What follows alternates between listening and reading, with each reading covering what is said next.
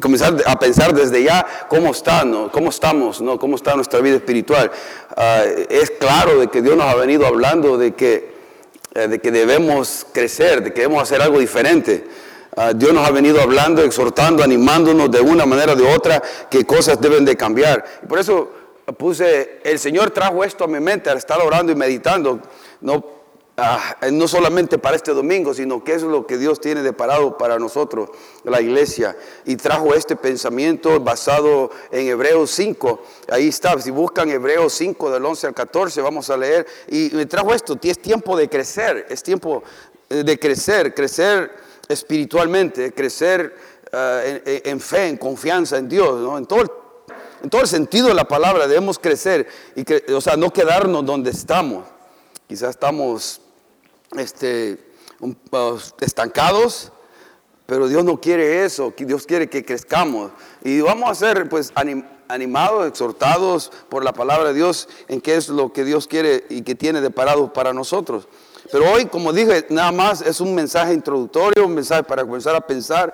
Voy a decir unos, vamos a ir a este, a este pasaje y, uno, y otro pasaje, pero que vayamos pensando en esa manera. No es un estudio de este pasaje como que debería hacerlo para predicarlo, pero sí para dejar ciertos pensamientos en su mente, en su corazón, que el Espíritu Santo los use en víspera del año 2020 que viene. Del versículo eh, del 5, capítulo 5 de Hebreos, y leemos del 11 al 14. Ahora, ahí mira usted el 6, del 1 al 12, porque si es, esa porción termina hasta el versículo 12, pero no lo voy a leer todo en esta mañana, solo voy a leer del 11 al 14 y en casa, por favor, si usted puede leer del 1 al 12 y meditar en esa porción bíblica, hágalo, porque está conectado con el mismo pensamiento que el autor viene hablando aquí en el libro de Hebreos. El versículo 11 dice, acerca de esto, tenemos mucho que decir y difícil de explicar, por cuanto os habéis hecho tardos para oír. Porque debiendo ya ser maestros después de tanto tiempo, tenéis necesidad de que os, os vuelva a enseñar, enseñar cuáles son los primeros rudimentos de la palabra de Dios. Y habéis llegado a ser tales que tenéis necesidad de leche y no de alimento sólido y todo aquel que participa de la leche es inexperto en la palabra de justicia porque es niño. Pero el alimento sólido es para los que han alcanzado madurez, para los que por el uso tienen los sentidos ejercitados en el discernimiento del bien y del mal. Padre, háblanos por medio de tu palabra, por medio de tu Espíritu Santo, Señor. Ayúdanos a escuchar de ti. Ayúdanos a estar ah, atentos a la voz tuya, no a la voz de un hombre. Yo me escondo detrás de la cruz y Señor, que tú sea tu Espíritu Santo el que obre, el que obre en cada uno de nosotros, empezando por mí, para que nos retes, que nos desafíes y que podamos ser mejores hijos tuyos, mejores creyentes, mejores esposos, mejores esposas, mejores hijos personas que realmente te glorifiquemos y que nos movamos. Si hemos caído en un estancamiento espiritual, podamos movernos al siguiente, a lo que tú tienes de parado para nosotros, lo que tú realmente quieres para nosotros. Ayúdanos en el nombre de Jesús. Amén. Eh, les, hago una pregunta, pero no levanten, no levanten las manos, ¿no? Ya vamos a ir a este pasaje. No levanten la mano, solo ahí internamente usted contéstese en su corazón, calladamente, sin decir pío. Simplemente eh, ahí en su corazón. ¿Cuántos están completamente satisfechos de sus vidas espirituales? ¿Cuántos están completamente satisfechos de su estado actual, ¿no? de sus vidas espirituales? Y cuando digo esto, piense, para darle un parámetro, piense en términos de paz, de gozo, fe, seguridad, tranquilidad. Y esas son cosas internas. Y ahora, ¿qué de las cosas que se manifiestan eh, afuera, ¿no? Como servicio, productividad y efectividad en mi vida cristiana. En esos términos piense, tengo yo paz, tengo yo gozo, tengo fe, está mi vida cristiana de esa manera sólida, tranquila. En mi servicio hay productividad en mi vida cristiana, soy efectivo en lo que hago. En esos términos, ¿no? puede usted pensar más o menos en decir si su vida, si usted está satisfecho con su vida espiritual, en mi relación, su relación con Dios, en su intimidad con Dios, en la lectura de su palabra, todas estas cosas. ¿Está bien usted? ¿Cómo está? Ahora le voy a dar una escala del 1 al 10. ¿Qué número se daría usted? Del 1 al 10. ¿Cómo está su vida espiritual? Del 1 al 10. Ya se calificó. Ahí. Ahora, pero aún más importante es esto, man. Esta pregunta que les voy a hacer ahorita. Porque de alguna manera u otra nosotros tendemos a, darnos un score muy fuerte, muy alto. O a excusarnos, a justificarnos de alguna manera. La pregunta más importante es, ¿será que nuestro Señor Jesucristo está satisfecho con mi vida espiritual? Si Él está contento, ¿cómo estoy yo? Porque yo puedo tener mi propia opinión, mi propia idea de cómo yo estoy. Pero ¿será que Él está bien? ¿Que, Él está ah, viendo con agrado mi vida espiritual, mi caminar con el Señor? ¿Será que Él está contento de verme cómo yo estoy caminando, cómo yo estoy siguiendo su palabra, cómo me estoy relacionando con Él, cómo le estoy sirviendo, cómo estoy haciendo todo?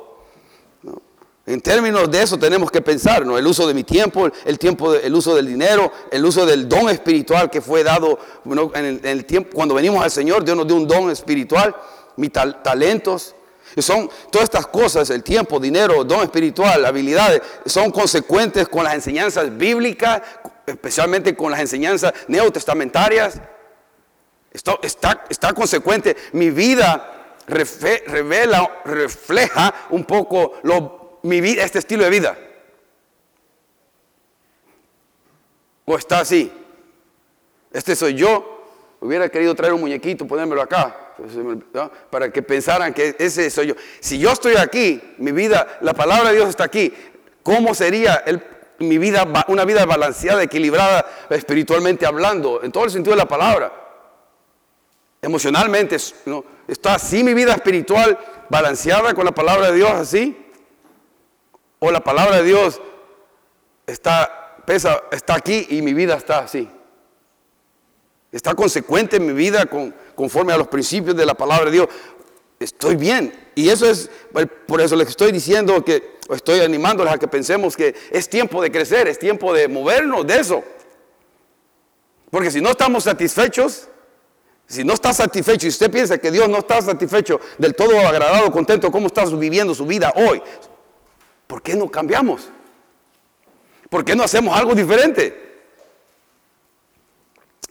Se va el tiempo rápido, hermano. Y yo no dije nada con respecto cuando el hermano Jesús dijo algo porque este, lo quería decir en este momento. La vida se nos puede ir en un abrir y cerrar de ojos.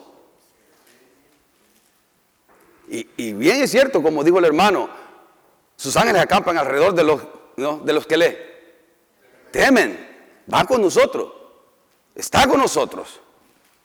Pero la realidad es que podemos morir. Y eso no es lo peor que le puede pasar a un ser humano, ¿no? Oh, me morí, me voy a ir al cielo y voy a pasar la eternidad, ya no más dolor, no más llanto. Ay, pobrecito. No, hermano, no, no. Por mí está bien, hermano. Cuando me escuchen que usted me muera, no se ponga triste. El hermano está en pari. Lo digo sinceramente, hermano. Yo he visto la muerte en la guerrilla, la miré cerca y miré gente morirse aquí vivo y de repente ya estaba muerto, en cuestión de segundos. Ahora, la vida está así. Estamos para un lado de la eternidad así y podemos irnos de un lado para otro, de un momento a otro, a, a pasar la eternidad. Ahora, ¿estamos contentos? ¿Cómo está mi vida ahora? ¿Cómo yo estoy viviendo? ¿Está Jesucristo contento de cómo realmente yo estoy viviendo mi vida en el uso de mi tiempo, dinero, talentos, dones y todo? ¿Estoy viviendo para, con la perspectiva eterna o solamente lo terrenal, lo pasajero? Todo lo que toco, solo lo que, para lo que toco, para un carro, para una casa, para ropa, para, para lo que sea, pero nada para eterna, algo que perdure para la eternidad. Algo que realmente yo estoy mandando tesoros en los cielos. ¿Todos conocen aquí su don espiritual? A ver, ¿quién, ¿quiénes conocen el don espiritual dado por Dios cuando vino a Cristo? Vamos a ver. ¿Cuántos no conocen? ¿A cuántos no les interesa nada? no, ¿Se han preguntado cuál es su don espiritual? ¿Alguno de ustedes? Dios mediante, en los, en, los, meses que vienen vamos a tener que entrar con esto fuerte, pastor. Porque mucha gente tiene que tener su, tiene que saber cuál es su don espiritual. ¿Para qué? Para ponerlo en uso a los pies de Cristo, a los pies del servicio de la iglesia, para edificación de unos con otros. Ahora, es tiempo, hermano, que, y quizás en este tiempo quizás nos vamos a, vamos a ser un poco sacudidos, vamos a ser un poco llevados, ah, como dice, apretados, uh, molestados cuando usted cada vez que venga con estos pasajes, porque cuando vayamos a la lectura de este pasaje, usted se dará cuenta, y de, esto de este pasaje y de otro, que la palabra de Dios nos está retando realmente eh, que crezcamos espiritualmente, que nunca nos lleguemos a un, a un estado de letargo espiritual, de estar fríos, apáticos a las cosas de Dios. Es tiempo de que vivamos una vida consistentemente al agrado de Dios, espiritualmente, en todo lo que hacemos. Ah, pero tenemos que lograr esa solidez en mi relación con Dios. Cuando paso tiempo con Él, en mi hogar, en mi casa, en mi, trabajo, donde quiera, puedo, leo su palabra, medito, reflexiono en ella, dejo que los pensamientos de Dios entren a mi mente. O sea, me meto en la palabra de Dios y la palabra de Dios se mete en mí para poder yo poder vivir una vida del agrado de Dios.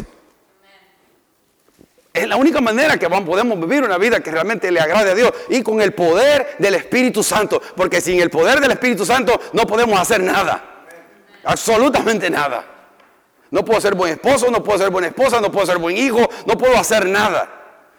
Por eso el cristianismo es Cristo en mí, Cristo en mí, no es, es Cristo empoderándome a mí, dándome la capacidad de amar, lo, cuando no es fácil de amar, dándome el poder a mí de hacer lo bueno cuando yo no quiero hacer lo bueno. Pero es el Espíritu Santo ayudándome. Ahora, ah,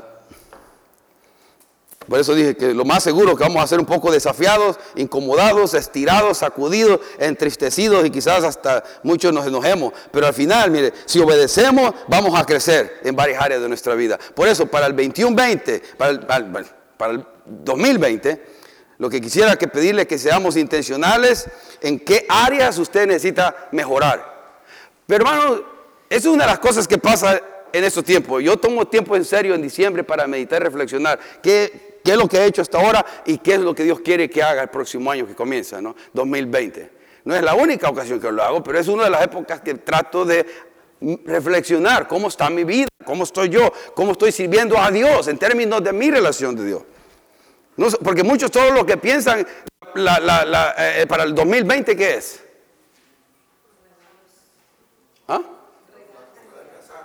Adelgazar. Y todos van y se inscriben al gimnasio en enero. Y, ¿sabes qué? Yo voy al gimnasio. Yo voy al gimnasio. En enero está lleno, man. Y no encuentro treadmill para correr.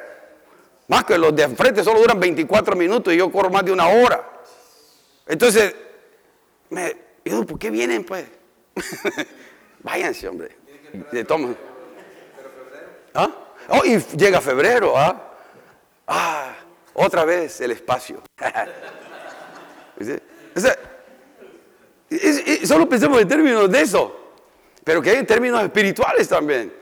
Leer la palabra más consistentemente, orar al Señor, disfrutar su presencia.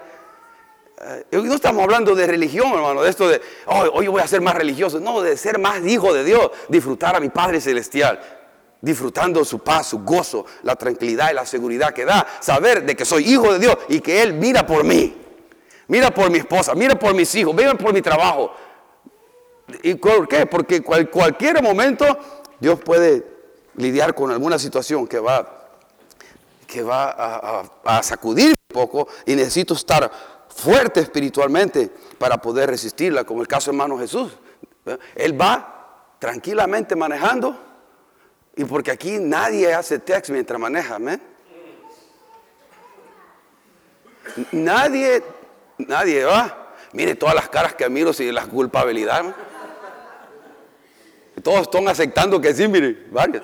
O sea, el hermano hasta le dice así. Ah, tenemos que tener cuidado, hermano. ¿Sabe que está muriendo más gente a consecuencia de text and dry que drink and dry? Y, me incluyo yo, me incluyo yo porque a veces también yo he cometido ese pecado. Yo también lo he hecho, a veces, a veces, ¿no? A veces tomo una llamada que no debo tomar cuando voy manejando. No, todos tenemos que tener cuidado. ¿Por qué? Porque mire la vida de él. Él no venía haciendo eso. Había una, hay siempre una Anita, hay unos niños que van a depender de él, que por una imprudencia él no pudo haber regresado a casa. Miren el 5.11, hermano, donde comenzamos a leer. Hebreos 5.11. Dice, mire, dice, acerca de esto tenemos mucho que decir y difícil de explicar. ¿Acerca de qué? Es cuando es importante que la Biblia la leemos en su contexto. La Biblia tiene contexto y viene hablando que Jesucristo es sumo sacerdote o es sacerdote, rey y hombre según el orden de Melquisedec. Amén. ¿Se dan cuenta que cuando dije el orden de Melquisedec, muchos saben, dijeron, ¿con qué se come eso? Y eso es parte de lo que está hablando aquí el, autor a los hebreos, a los que venían de la religión judaizante, porque están, ellos no entienden las profundidades más, las cosas más profundas espirituales, espiritualmente hablando, y se han quedado en la superficie nada más y no entienden cosas más profundas que tienen que ver con el carácter de quién es Cristo, de quién es Dios. Y dice, le está diciendo eso, y yo voy a entrar a eso más adelante a explicar, pero si usted lee en su casa Hebreos 7, Hebreos 7, 1 al 3, le dice quién es Melquisedec. Y Melquisedec es un tipo de Cristo, consideran muchos, porque no tiene genealogía, genealogía, no tiene padre ni madre, no tiene principio ni fin. Pero el sacerdote de Cristo es mejor que el, de Aarón, es mejor que Moisés. todo hebreo, toda la palabra en, hebreo, todo lo que hebreo quiere decirnos que de Cristo es superior a cualquier cosa eh, preestablecida en la ley, preestablecida en lo que practicaban los judíos, los judaizantes. Es mejor que Moisés, mejor que los ángeles, mejor que Aarón, es mejor que, que aún que el mismo orden del Melquisedec, pero viene de esa línea. Ahora, les digo esto nada más para explicarles algo y después ustedes en casa pueden repasar algo y leer, investigar un poquito más. Pero eso es lo que el autor les está diciendo. Acerca de esto tenemos mucho que decir, tengo más que decir y es difícil de explicar. Por cuanto os habéis hecho qué? Tardos, tardos para oír. ¿Saben que la palabra esa tardo es, en el griego, es, no la puedo ni pronunciar, hermano, neutros. Significa perezoso, lento, y no, así dice la etimología de esta palabra, estúpido, hermano. O sea, dice que no les puede explicar más cosas más profundas de la palabra de Dios, más profundas del carácter de Dios. No los puede decir porque se han hecho qué? Tardos para oír, se han hecho lentos, se han hecho perezosos, se han hecho estúpidos. Eso, eso es lo que, lo que la palabra de Dios dice en el, en el, estudio de la palabra. No le estoy diciendo yo a usted ni yo a mí mismo, pero los hemos dicho tardos para eso.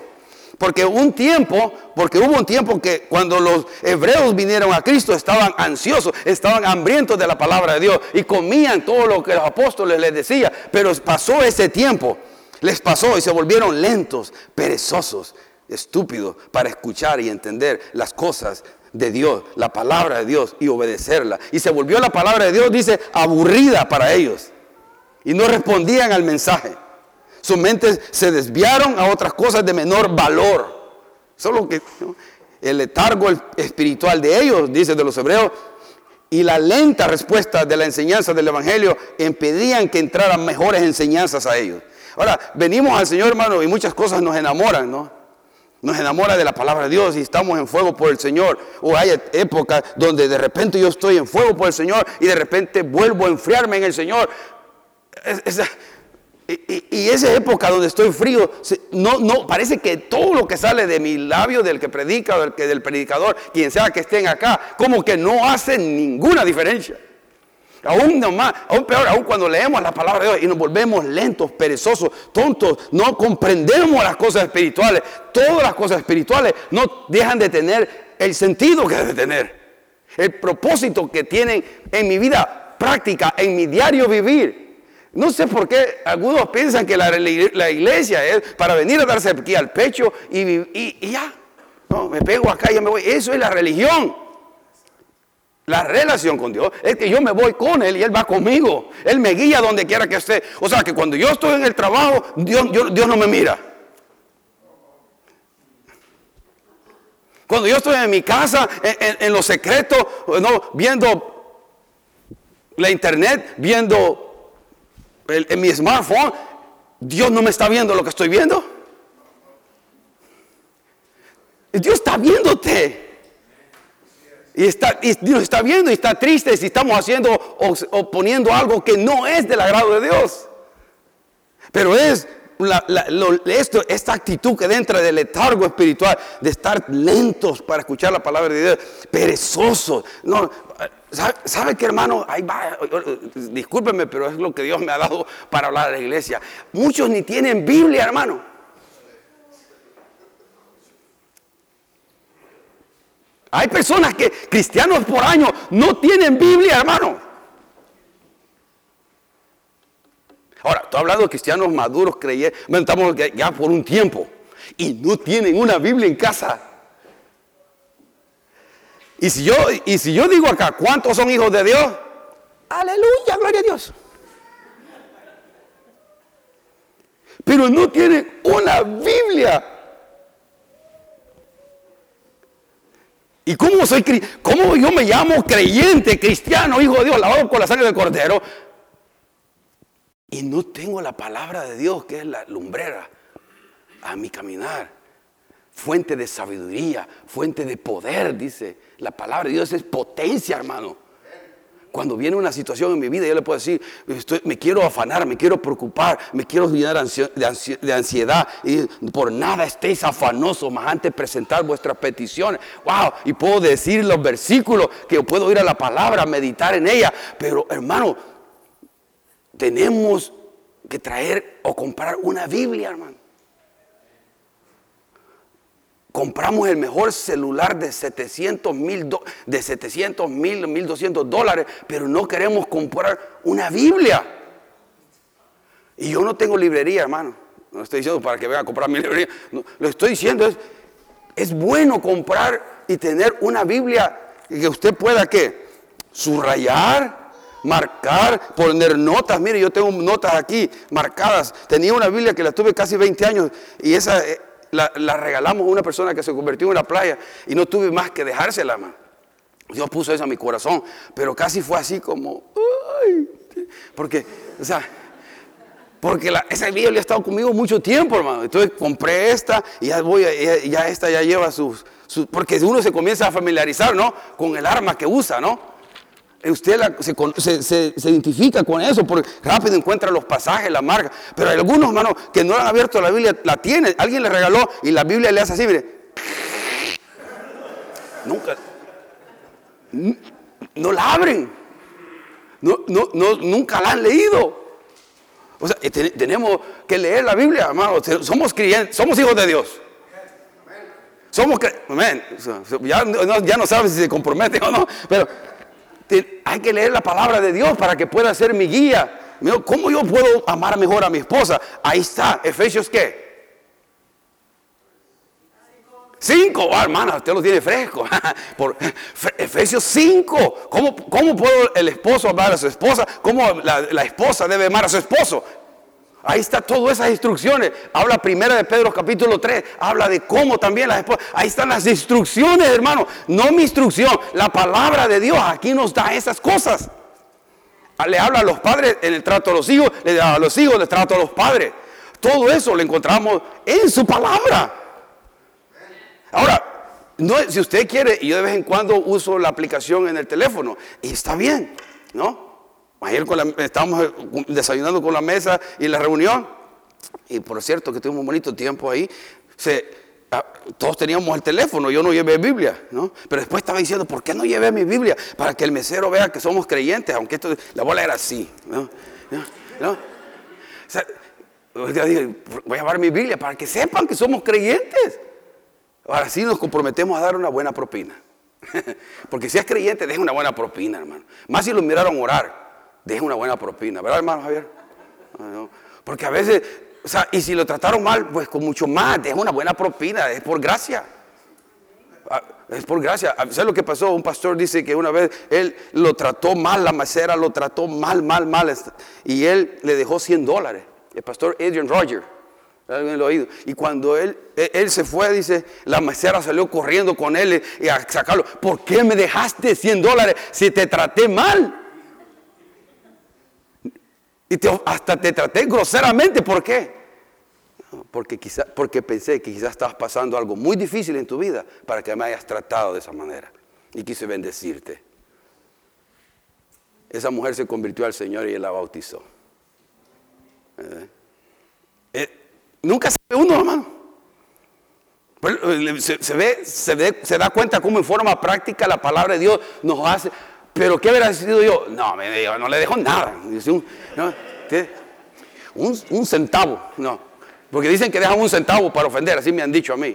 Yo no sé de eso. O sea, ¿me lo que digo? Y eso es cuando nos alejamos de eso y nos alejamos de la, de, la, de la palabra de Dios. Por eso no debemos de ser tardos, tardos. Mire, porque estos adjetivos que habla aquí esto, el cristiano se ha vuelto lento para responder a las verdades del Evangelio. Y segundo, nos, nos estancamos en el crecimiento espiritual por falta de conocimiento bíblico. Nos estancamos. O sea, esto de lo solo aquí, el día este, ah, domingo, no es suficiente, hermano. No es suficiente. Aquí solamente es para que le dé un poquito de hambre a usted.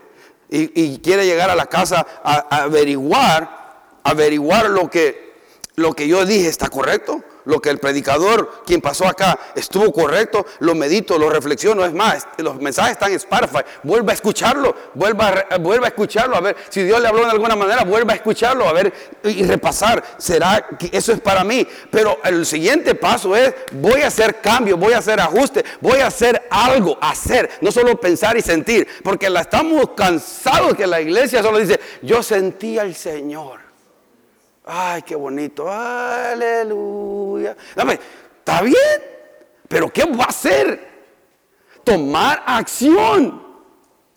Si Dios le dijo hacer algo, tiene que hacerlo, no lunes, martes, toda la vida hacer eso. Y si alguna vez falla, pues vuelva. Para eso está la gracia. Para eso está la gracia. Pues fallé, pero voy, voy de nuevo. No me quedo ahí. Pero es hacer cambios, ajustes, cosas que, digan que realmente estoy cambiando porque quiero crecer. ¿no? Quiero irme moviendo en eso. Ahora, miren lo que dice ahí en el versículo 12.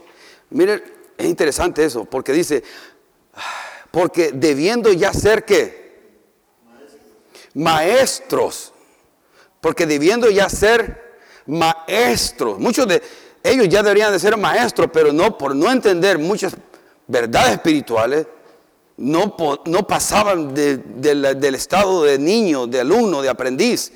Porque muchos de ustedes ya aquí deberían ser maestros, hermano. Dice, después de tanto tiempo tenéis necesidad que os vuelva a enseñar cuáles son los primeros rudimentos de la palabra de Dios y habéis llegado a ser tales que tenéis necesidad de lechita y no de alimento sólido. Muchos de ustedes, yo, tenía una pregunta, pero después la cambié, pero quizá la voy a hacer. Yo iba a preguntar, ¿cuántos son, han sido cristianos de 0 a 5 años? De 0 a 5 años. ¿Cuántos están de 0 a 5 años? De 0 a 5 años, ok. Solo hay uno, ok. también, sí, sí, sí, chao, por ahí andas. ok. De 5 a 10 años. No tenga vergüenza, levántela con orgullo. ¿eh? De 10 a 15 años. ¿Ok? De 15 a 20 años. ¿Ok? De 20, entre 20 a 25 años. Entre 25 a 30 años. Ahí va. Hermano Ernesto, ¿tiene cuánto años?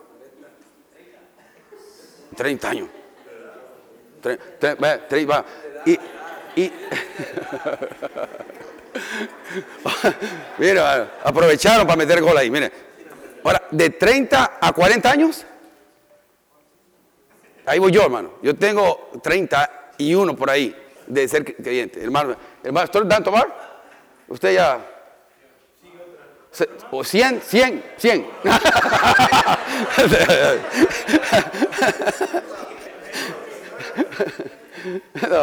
yo sé que ha sido desde muy pequeño, pastor. Sí, sí, sí, hay que respetar. No, me se va a dar cuenta, pero mínimo aquí tenemos muy pocas personas entre 0 a 5 años de realmente de ser hijo de Dios. Si usted no levanta la mano, pues le, invito a recibir a Cristo como su Señor y Salvador. ¿Eh? Porque eh, es eso de trata. Ahora, pero dice aquí, desgraciadamente, muchos ya debiendo ser ya maestros. O sea, que está asumiendo que todo creyente, todo hijo de Dios debe ser qué? Maestro.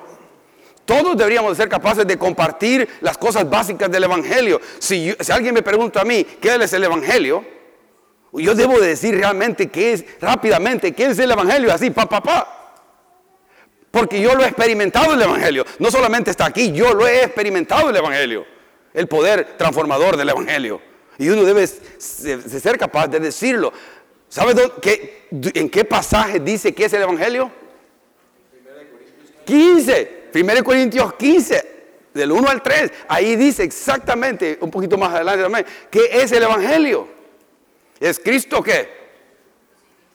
Crucificado, sepultado y resucitado. El evangelio es sencillo, pero estoy diciendo nuestras cosas nada más, nada más para que se para que evaluemos estas cosas. Por eso le estaba diciendo, ¿no? que que no es un mensaje es introductorio para pensar nada más. No tengo eh, no puedo meterme a los pasajes fuertemente porque quiero que nada más que pensemos en, en lo que viene del 2020. Porque Dios es de una, de dos, de tres y cuatro oportunidades. Hermano, si usted no está bien, está entrado en un letargo espiritual, frío, apático, con Dios. Hermano, la primer síntoma, el primer síntoma, si está frío usted con Dios, no quiere venir a la iglesia. Y no quiere tener compañerismo con nadie. Pero el que está bien en Dios, el que está en fuego con Dios, el que está bien con Dios, nos anima a estar con otros creyentes. Nos gusta estar con otros creyentes. Nos gozamos de estar con otros creyentes. Es lo que pasa los lunes. Los lunes estamos teniendo bonitos tiempos. Los viernes también escucho que están teniendo buen tiempo. Tenemos un número bonito que está llegando y, estamos, ahorita ya no de porque el intercambio es el otro mes, en otra semana. El, otro lunes. Ya vamos a parar. Pero, pero hemos tenido un bonito tiempo de, de llorar, de reír, Ah, hermano, este, este, este lunes pasado tuvimos un lindo, precioso tiempo. La hermana Silvia compartía y Oscar compartía y todos estamos compartiendo cosas y, y lo gozamos pues. Eso es eh, estar unidos con otro. Y, con, este, con esto voy terminando, hermano. Vayamos a, Hechos capítulo 2. A Hechos capítulo 2 y con, esto, con este pasaje voy terminando. Hechos capítulo 2, versículos del 42 en adelante. Hechos capítulo 2. Ahora, mire, aquí está hablando de la iglesia en, pañalitos. La iglesia está en estado de, infancia. Acaban de convertirse tres mil después de la predicación de Pedro. Está en su la iglesia primitiva acaba, están haciendo apenas la iglesia. Pero puede ver, ya podemos ver las prioridades que tiene este grupo de nuevos creyentes, guiados por los apóstoles, claramente. Ahí dice el 42. ¿Y perseveraban en qué? En la doctrina de los apóstoles, en la comunión unos con otros, en el partimiento del pan y en las oraciones. Cuatro cosas en las que ellos habían establecido como prioridades en su vida. Prioridad número uno era eh, eh, perseverar en la doctrina. ¿Qué es doctrina? Es enseñanza, ¿no? La palabra de Dios. Eh, y eso vamos, los grupos, hermano, necesitamos que todos participemos, crecer ahí, estudiando la palabra de Dios, estudiando las escrituras, estudiando los principios de Dios.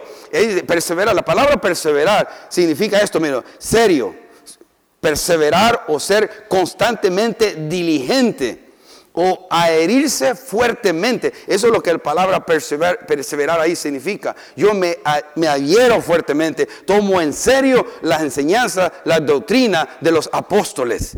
Eso es lo primero que hago. O sea, la, la prioridad era el estudio de la palabra de Dios como iglesia, como, como grupo. Y la segunda dice ahí que se perseveraban en la comunión unos con otros. La palabra es coinonía, una comunión íntima, cercana, no solamente de cómo quedaron, cómo quedó México, cómo quedaron los Lakers, sino algo más, más profundo, hablar que realmente cómo estoy yo espiritualmente, cómo está mi estado emocional, cómo está mi matrimonio, cómo están mis hijos, ¿Cómo, cómo, está yo ¿Cómo estás en tu trabajo? ¿Cómo está tu vida espiritual? Ese tipo de comunión que realmente sacamos a la superficie. Los varones, los varones siempre decimos, si le decimos al varón, ¿cómo estás? El varón siempre dice, ¿qué? Bien.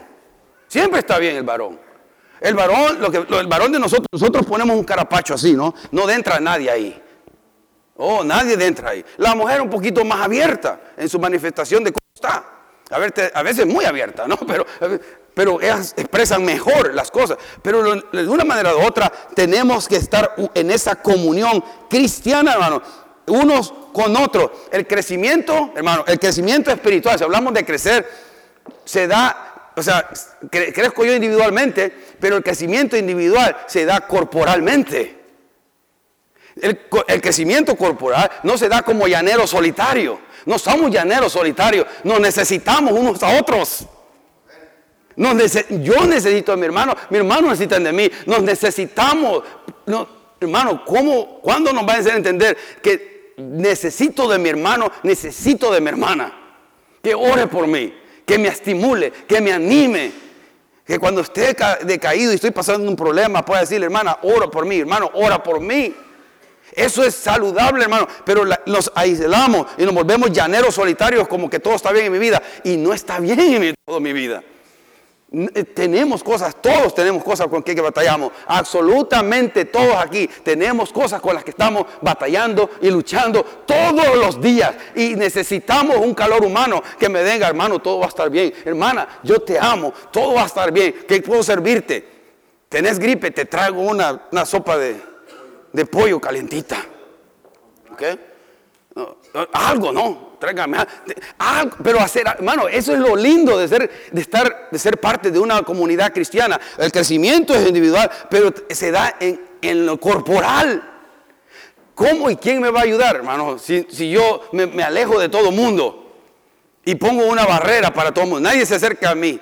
Si alguien se acerca, ¡bah! no, no, eh, eh, tenemos que estar abiertos a la ayuda.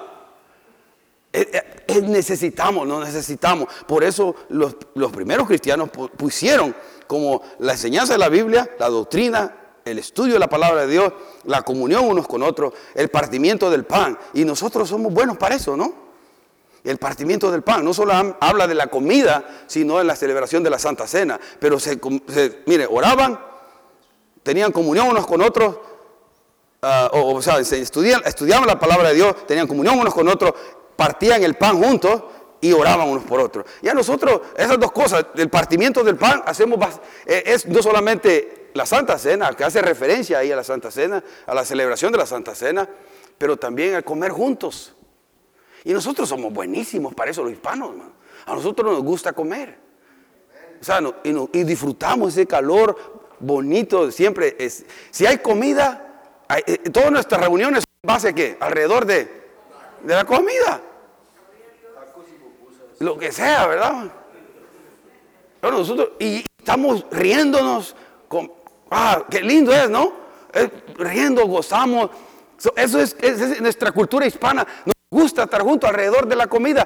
Y eso ya lo tenemos eso, gloria a Dios. Ahora hay que mejorar la oración y el estudio de la palabra. ¿no? Porque la oración es el otro paso. ¿no? Orar unos por otros. Orar uno por otro. O sea, tenemos que estar en la oración. No solamente orar individual, sino corporalmente hablando. Necesitamos hacer precisamente eso, lo que el Señor nos está diciendo en estas cosas. Por eso lo está, dije, voy a traer estos pensamientos un poco ahí desordenados, pero meditación, porque el, 2020, el 2020, 2020 ya viene. Y vamos, y, si es tiempo de crecer, hermano, yo le reto, le animo, le desafío que hagamos una evaluación genuina, verdaderamente, delante de Dios, no delante de mí, porque nadie conoce los corazones, delante de Dios, Señor, ayúdame, que el próximo año, 2020, cuando estemos para esta época, yo pueda volver atrás y diga, ah, gloria a Dios, mi vida cambió. El poder de una decisión, hermano. Si usted decide y lo hace, va a haber resultados. Va a haber resultados. Va a haber buenos resultados. Pero si sigue haciendo lo mismo, va a tener los mismos resultados. Por eso preguntaba, si está satisfecho así, pero realmente, ¿qué Dios piensa de ese estado en el cual hemos caído o estamos? Y si usted está bien, gloria a Dios. Si está bien, pues siga haciéndolo. Pero si hay que hacer ajustes, que sea de Dios. Por eso digo, si Dios me dice que haga ajustes, hermano, yo le digo esto, más vale que obedezca. Más vale que obedezca. Hay una cosa que hemos perdido hoy en las iglesias, es el temor reverente a Dios. El temor de que mi Padre Celestial, si me pide hacer algo y yo no lo hago, puede venir qué? La disciplina. Dios es amor, pero también es fuego consumidor. El mismo libro de Hebreos dice, horrenda cosa es caer en las manos de un Dios vivo. Y nos gusta hablar de amor y gloria a Dios por la gracia y la misericordia de Dios. Pero Dios es celoso. Yo le temo a Dios, hermano. Yo le temo a Dios reverencialmente, no solamente confianza en Él, sino para apartarme del pecado. Porque yo quiero el favor y la mano de Dios, por lo menos voy a hacer todo lo que está de mi parte para que el favor y la mano de Dios descanse sobre mí, mi familia, la iglesia y todo, todo lo que esté de mi parte. Ahora, si viene Dios tiene de para otras cosas que vengan, pero puede venir disciplina y puede venir situaciones que, que Dios va a usar para llamarnos la atención, porque Dios es nuestro Padre Celestial y, y si, como, si somos hijos, hermano, mire, si es usted hijo o hija de Dios, la disciplina va a venir. Se lo garantizo. Y usted debe decir, gloria a Dios por la disciplina, porque eso comprueba de que usted qué? Es hijo. Y si no le viene disciplina y usted hace lo que le da la relagada gana, y usted hace lo que, y hace y bebe y toma y come y todo, y nada pasa, usted es bastardo. Usted no es hijo de Dios. Y no es hija de Dios tampoco. So preocúpese. Eso dice la Biblia, no me mira a mí con ojos. Hebreos 12. Eso habla. Ahora, por eso es que si viene la disciplina, oh, gracias Señor, porque me estás llamando. Me estás haciendo entender de que Dios, que tú quieres tratar conmigo. Oremos, Padre. Padre, gracias. Ayúdanos, Padre